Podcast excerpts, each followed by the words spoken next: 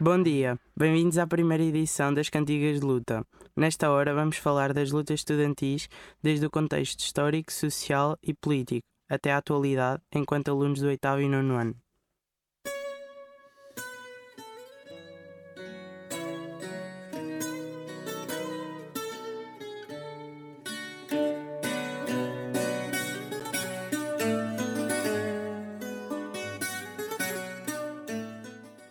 Os últimos anos do Estado Novo são caracterizados por uma crise económica e social que realçava a necessidade de mudança do regime político.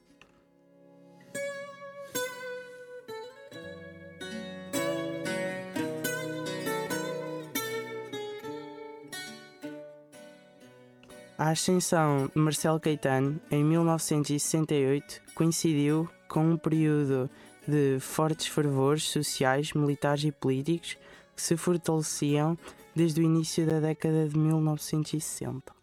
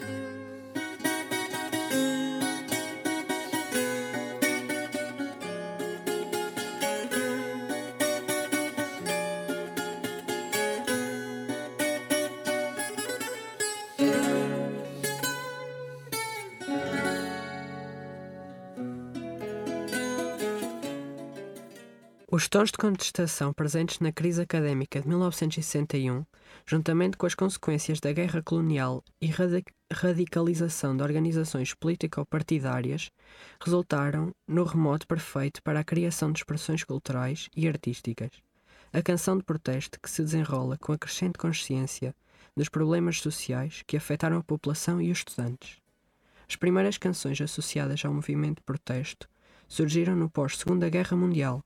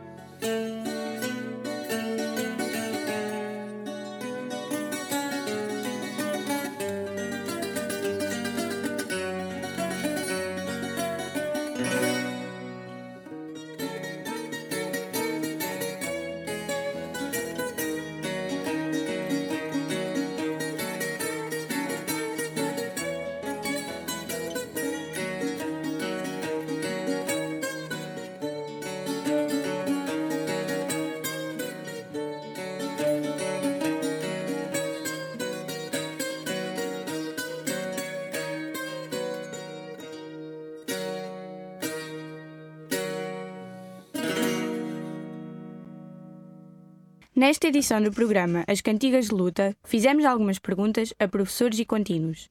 Vamos ouvir. Na escola de Taveiro, eu, Henrique Santiago, perguntei à dona Salomé que trabalha no bar da escola o porquê de não vender cafés aos alunos. Alguns dos alunos estão habituados a beber café nas suas casas e muitos deles precisam. Poderia haver uma folha de autorização para tal, como existe para as saídas da escola. Porquê é que no bar não é vendido cafés para os alunos? Porque não há permissão para ser vendida a menores de 18 anos. Será que as escolas podiam aderir à prática de venda de cafés para os alunos? O meu nome é Vitória e a minha pergunta era: por que é que não nos ensinam assuntos relevantes na vida adulta? Por exemplo, faturas, o IRS, o contribuinte? Esta pergunta foi feita com o intuito de perceber porque é que a escola nos prepara para tanta coisa, mas não nos ensina o essencial para a vida adulta. A educação financeira é um dos grandes desafios dos jovens após terminarem o ensino, pois este é um assunto desvalorizado pela escola. Os professores ensinam-nos coisas desnecessárias ao invés de nos fazerem perceber o que é realmente útil para o nosso futuro. Por que é que não nos ensinam assuntos relevantes na vida adulta, como o que é as faturas, o IRS, o número de contribuinte? Olha, eu não me inscrevo nesse registro, porque eu, quando sou professora de cidadania, uma das coisas que eu desenvolvo com os meus alunos é exatamente a literacia financeira que é assim que se chama. Uh, normalmente, até costumo pedir a colaboração da DECO, da Associação de Defesa do Consumidor, porque eles têm um programa que vão às escolas e em que ajudam a desenvolver estes temas porque uh, eu acho que é extremamente importante preparar os jovens para a sua vida futura, porque vocês neste momento uh, talvez não tenham pensado nisso, mas vocês já têm um orçamento. O orçamento tem a ver com o dinheiro que os vossos pais vos dão, com a semanada, uh, com a semanada que os vossos pais vos dão e que é importante vocês saberem gerir, porque se os vossos pais vos derem 20 euros por semana, vocês têm que saber o que é que podem comprar com aqueles 20 euros e o que é que podem poupar, ou então se vos derem por mês, ou seja o que for. Portanto, vocês começam a ter necessidade desde cedo de aprender a gerir o vosso próprio orçamento e eu normalmente faço isso. Agora, há, não sei se vocês fizeram isso ano passado com em cidadania, mas normalmente esse tema é abordado no oitavo ano. Uh, não fizeram? Olha, então, mas se não fizeram, uh, no final deste tema eu posso abordar isso convosco, porque tenho todo o gosto. Faço, é uma coisa que eu gosto mesmo de fazer. Acha que devia estar mais vezes envolvido, tipo, no plano de ensino, para ser mais ensinado? Por exemplo, há muita gente que não sabe sequer o que é o contribuinte, o que é. Uh, pois, faturas. é como eu te digo, a literacia financeira é, é algo extremamente importante, porque normalmente os jovens, quando começam a na sua fase adulta, um, vão-se começar a ver uh, abraços com determinado tipo de linguagem, que é a fatura, que é o IRS, são as obrigações fiscais, é o fazer o orçamento da casa, que é, uh, portanto, é difícil às vezes saber conciliar aquilo que a gente ganha com aquilo que a gente gasta e, portanto, isso aprende-se de pequenino e, portanto, aprende-se uh, na, na escola também, não só na escola, mas também em casa. Os pais também podem ajudar os filhos a, a, a, portanto, a construir esses orçamentos, não é? A saberem gerir o orçamento. Uh, mas, quer dizer, que eu saiba, acho que é a disciplina de cidadania a única que aborda isso se calhar não faria mal haver outras áreas disciplinares Sim. onde essa situação pudesse também ser abordada. Meu nome é André e na Escola de Taveiro perguntei à professora Ermelinda porque é que não há consenso de informação acerca da reforma na disciplina de Geografia. Fiz esta pergunta porque na disciplina de Geografia certas matérias estão no manual, enquanto que outras estão em PowerPoints, que apesar de a professora os meter na Classroom, isto torna o estudo mais complicado com uma menor organização. Sugeria resolver este problema com a produção de novos manuais quando há uma mudança nos conteúdos da, da disciplina. É que não há consenso, porque a disciplina de Geografia é uma disciplina, na minha perspectiva, eh, de âmbito muito alargado eh, e é muito difícil as pessoas terem ideias comuns sobre o que abordar na, nas, na escola relativamente a esta disciplina, porque há uns que privilegiam mais determinados domínios e há outros que privilegiam mais outros. Portanto, o que uh, dificulta muitas vezes a existência de consensos. Na reportagem realizada por mim, Francisco Barreto, descobri como é que a comida é produzida na escola. Fiz algumas perguntas à Dona Liliana, que trabalha na cantina. Na minha opinião, devia haver pacotes individuais de sal e mais variedade de fruta. Uh, como é que a, a, comida chega cá na escola? Já é preparada ou vocês preparam aqui? A comida é feita cá, todos os dias. Nada bem de fora. O que vem de fora é o produto congelado, que é para ser confeccionado na escola. Ok. E qual é que é o processo? O processo uh, funciona se houver uh, carne no dia a seguir, nós temos que fazer a descongelação no dia anterior, numa câmara. Se for preciso manusear o produto, cortar, é feito na véspera e colocado na câmara. E se o produto não for preciso, por exemplo, o caso do atum é feito no dia, se for os bolos de bacalhau, o douradinhos, nuggets é feito no dia, tiramos a arca e colocamos no forno, porque nós aqui é muito raro usarmos a fritadeira.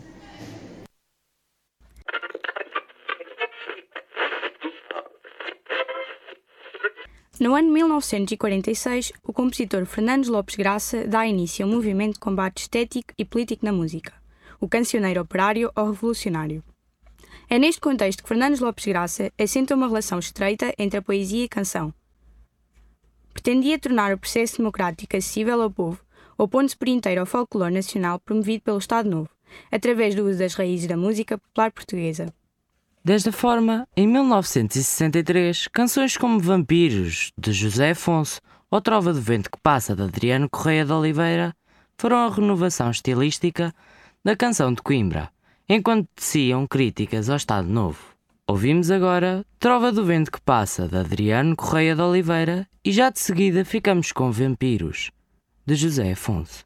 Continuem nos 107.9 ou em RUC.pt. Emissão na voz de Francisco, Henrique, André, Vitória e Miguel.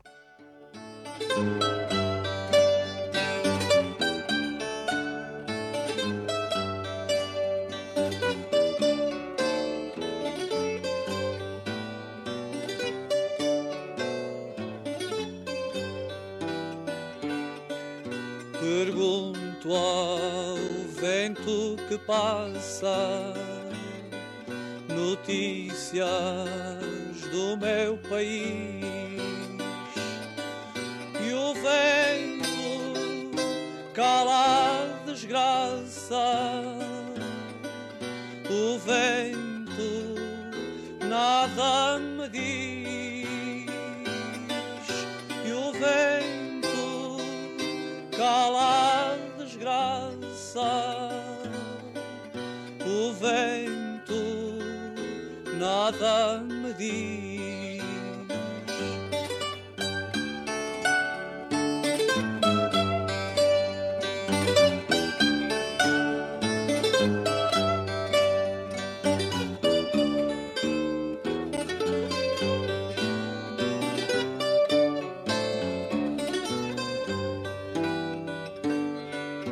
Mas há sempre uma candeia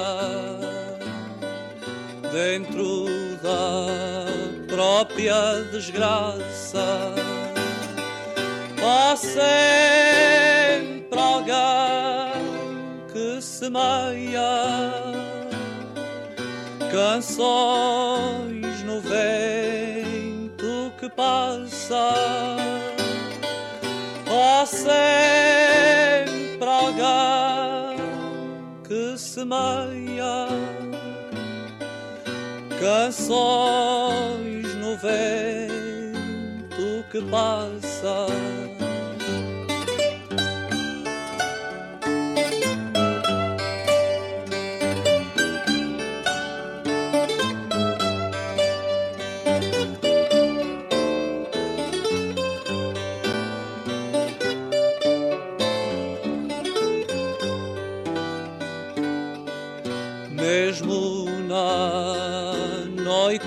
Mais triste em tempo de servidão. Há sempre alguém que resiste, há sempre alguém que diz não, há sempre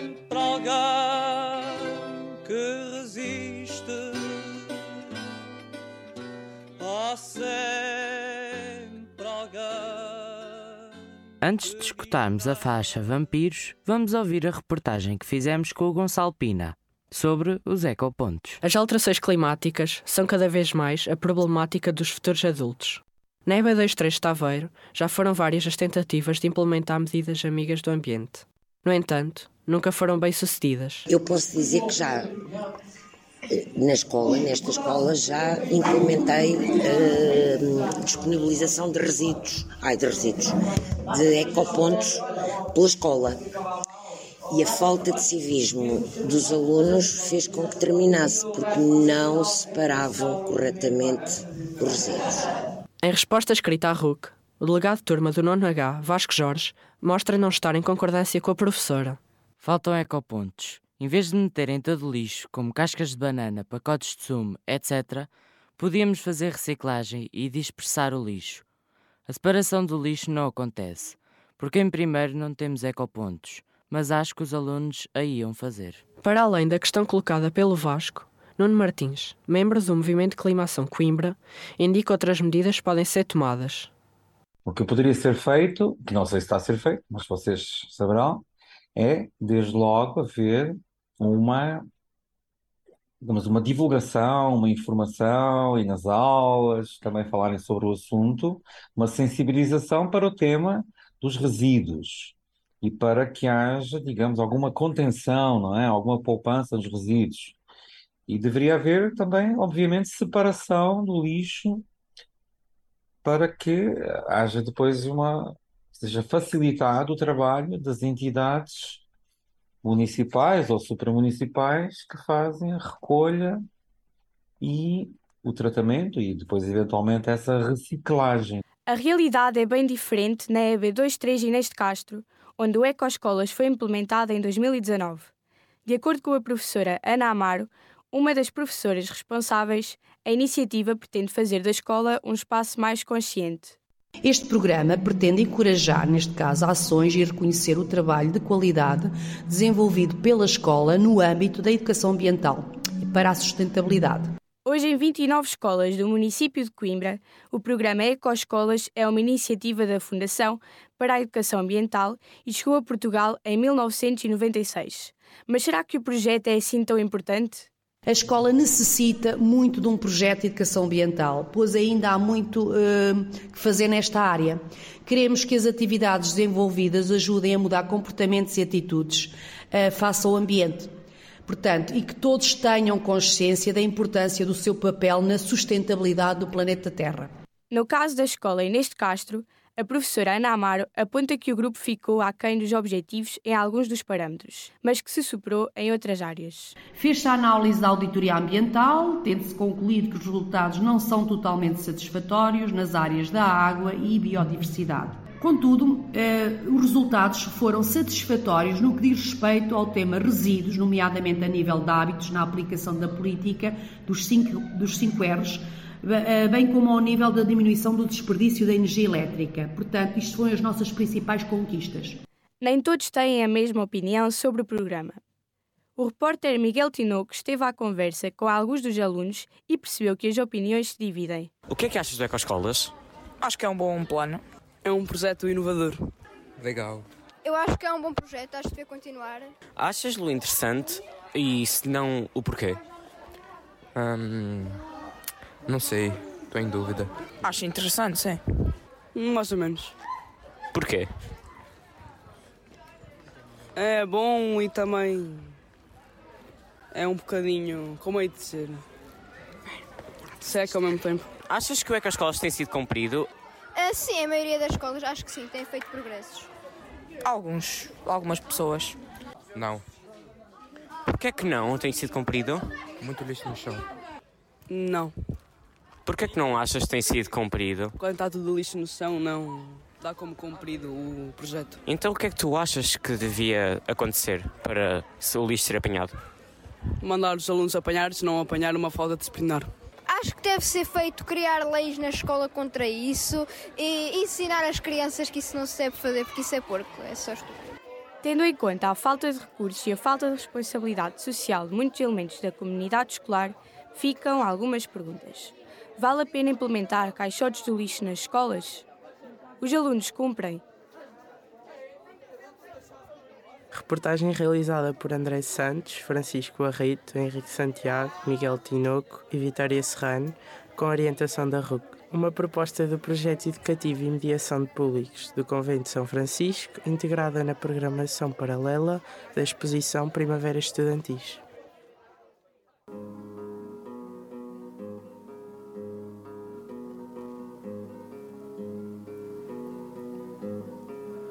Céu cinzento, sob o astro mudo, batendo as asas pela noite calada, vêm em bandos com pés de veludo, chupar o sangue fresco da manada.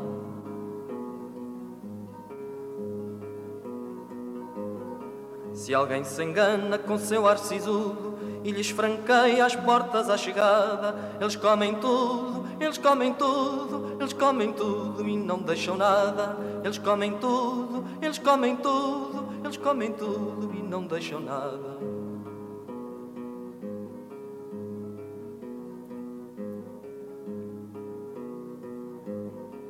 A toda a parte chegam os vampiros, poisam nos prédios, poisam nas calçadas, trazem no ventre despojos antigos, mas nada os prende às vidas acabadas.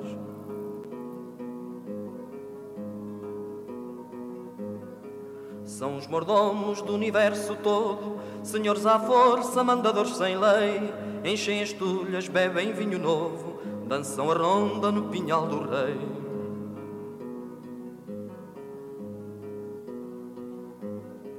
Eles comem tudo, eles comem tudo, eles comem tudo e não deixam nada. Eles comem tudo, eles comem tudo, eles comem tudo e não deixam nada.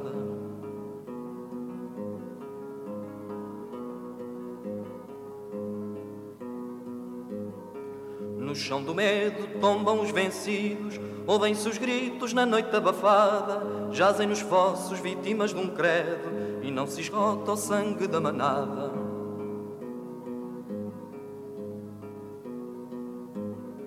Se alguém se engana com seu ar sisudo e lhes franqueia as portas à chegada, eles comem tudo, eles comem tudo, eles comem tudo e não deixam nada. Eles comem tudo, eles comem tudo, eles comem tudo e não deixam nada.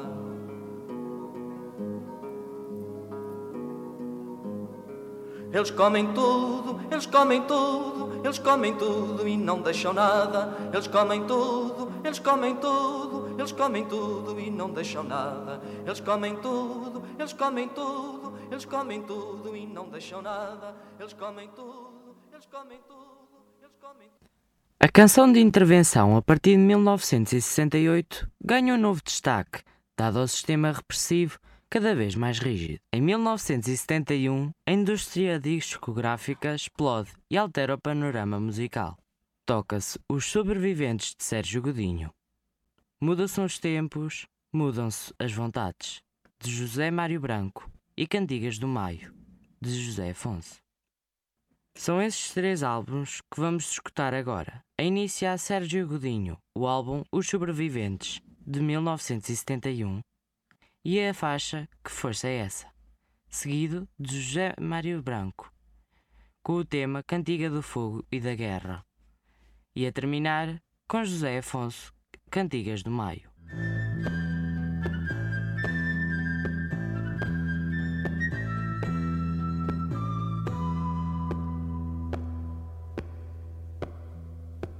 A trabalhar o dia inteiro, construir as cidades para os outros, carregar pedras, desperdiçar, muita força para pouco dinheiro.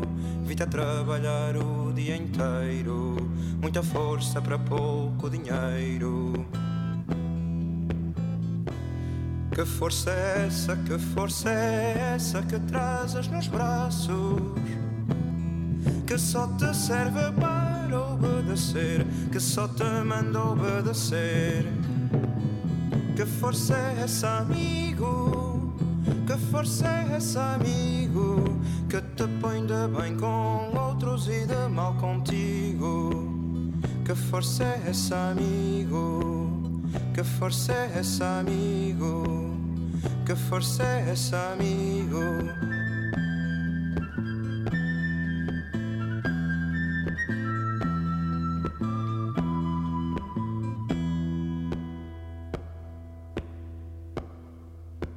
Não me digas que não me compreendes quando os dias se tornam azedos. Não me digas que nunca sentiste uma força a crescer-te nos dedos e uma raiva a nascer-te nos dentes. Não me digas que não me compreendes. Que força é essa, que força é essa que trazes nos braços? Que só te serve para obedecer, que só te manda obedecer. Que força é essa, amigo? Que força é essa, amigo? Que te põe de bem com outros e de mal contigo. Que força é essa, amigo? Que força é essa, amigo? Que força é essa, amigo?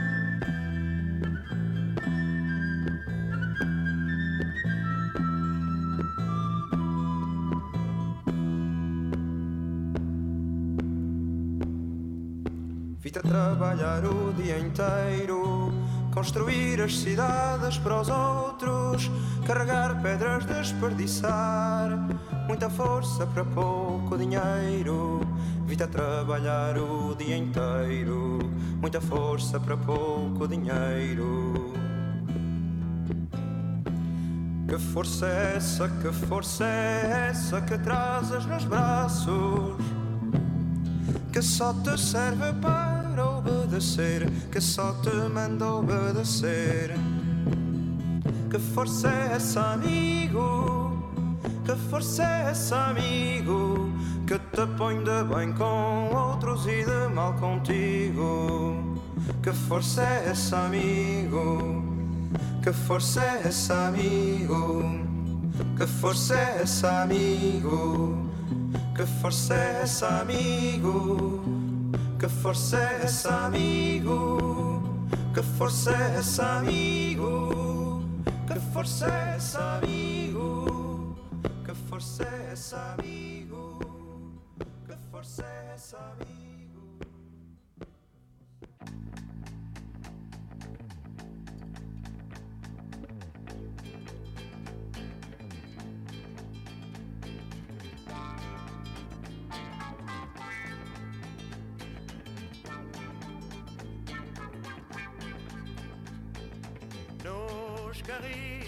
Dois comboios parados. Foste longe e regressaste, trazes fatos bem cuidados.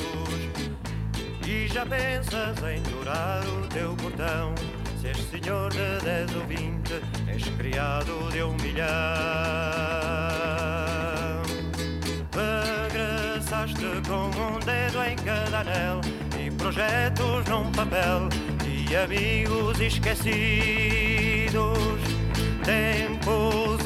São tempos que voltarão, em que pedirás ao chão os banquetes prometidos. Milionário que voltaste, dois dos dois pros que atraiçoaste.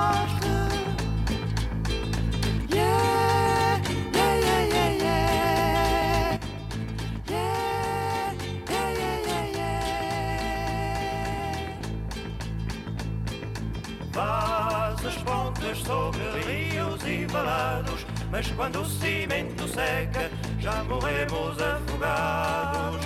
Fazes fontes no silêncio das aldeias, e a sede é tal que bebemos até ter água nas veias. Instituíste guarda-sóis e manda-chuvas, lamba-botas, beija-luvas, pedras moles e águas duras. Inauguras monumentos ao passado, que está morto e enterrado, entre naus e armaduras. Milionário que voltaste, dois dos dois pros que atraiçoaste.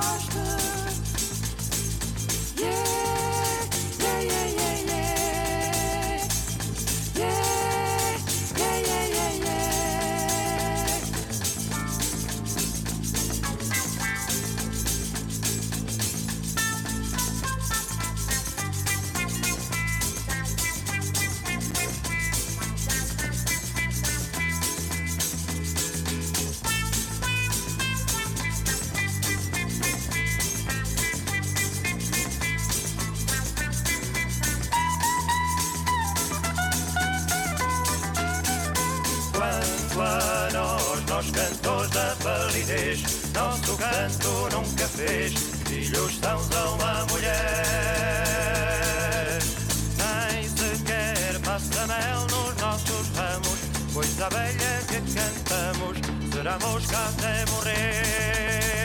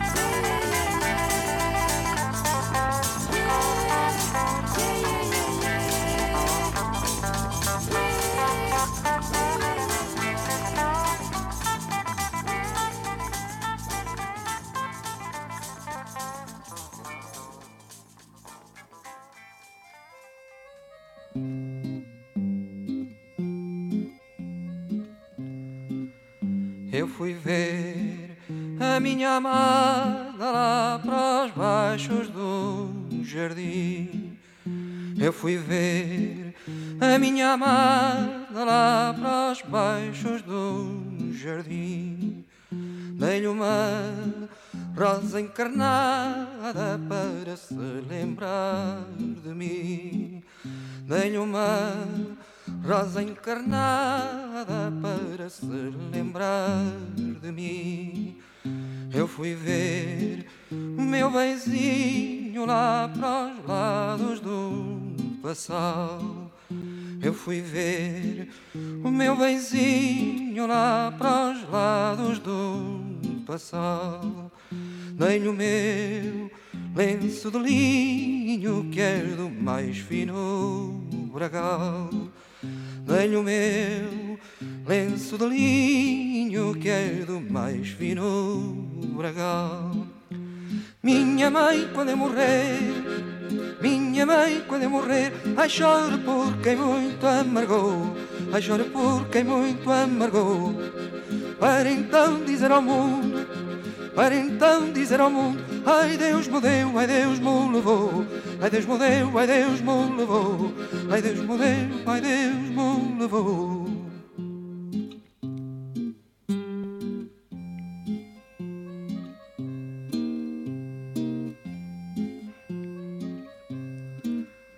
Eu fui ver uma donzela numa barquinha dormir. Eu fui ver uma donzela numa barquinha a dormir. Dei-lhe uma colcha de seda para nela se cobrir. Dei-lhe uma colcha de seda para nela se cobrir. Eu fui ver uma solteira numa salinha a fiar. Eu fui ver uma solteira numa salinha fiar. Dei-lhe uma rosa vermelha para de mim se encantar. Dei-lhe uma rosa vermelha para de mim se encantar. Minha mãe, quando eu morrer, minha mãe, quando eu morrer, ai choro por quem muito amargou, ai choro por quem muito amargou. Para então dizer ao mundo, para então dizer ao mundo, ai Deus me deu, ai Deus me levou, ai Deus me deu, ai Deus me levou, ai Deus me deu, ai Deus me levou.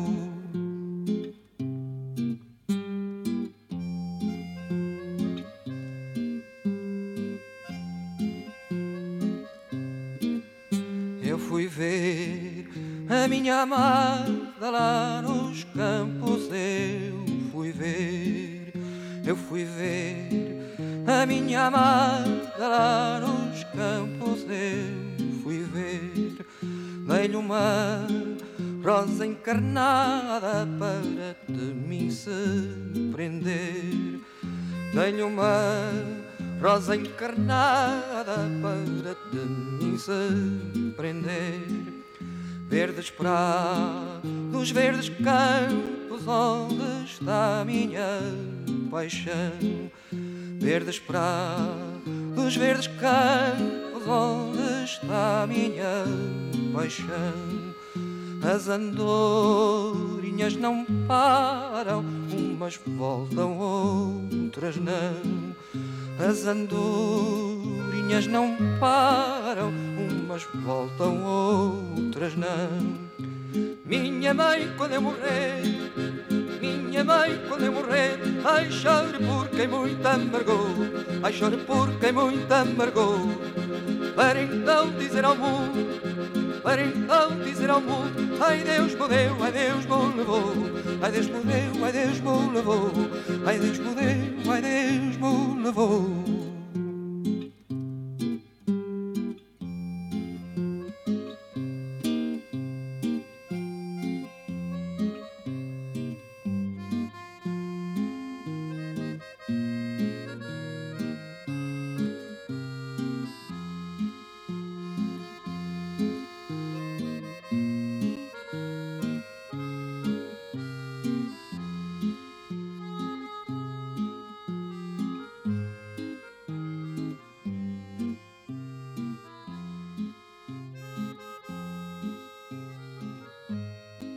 Muito obrigado por terem estado na nossa companhia aqui no 107.9, programa na voz de Henrique, Vitória, André, Francisco e Miguel.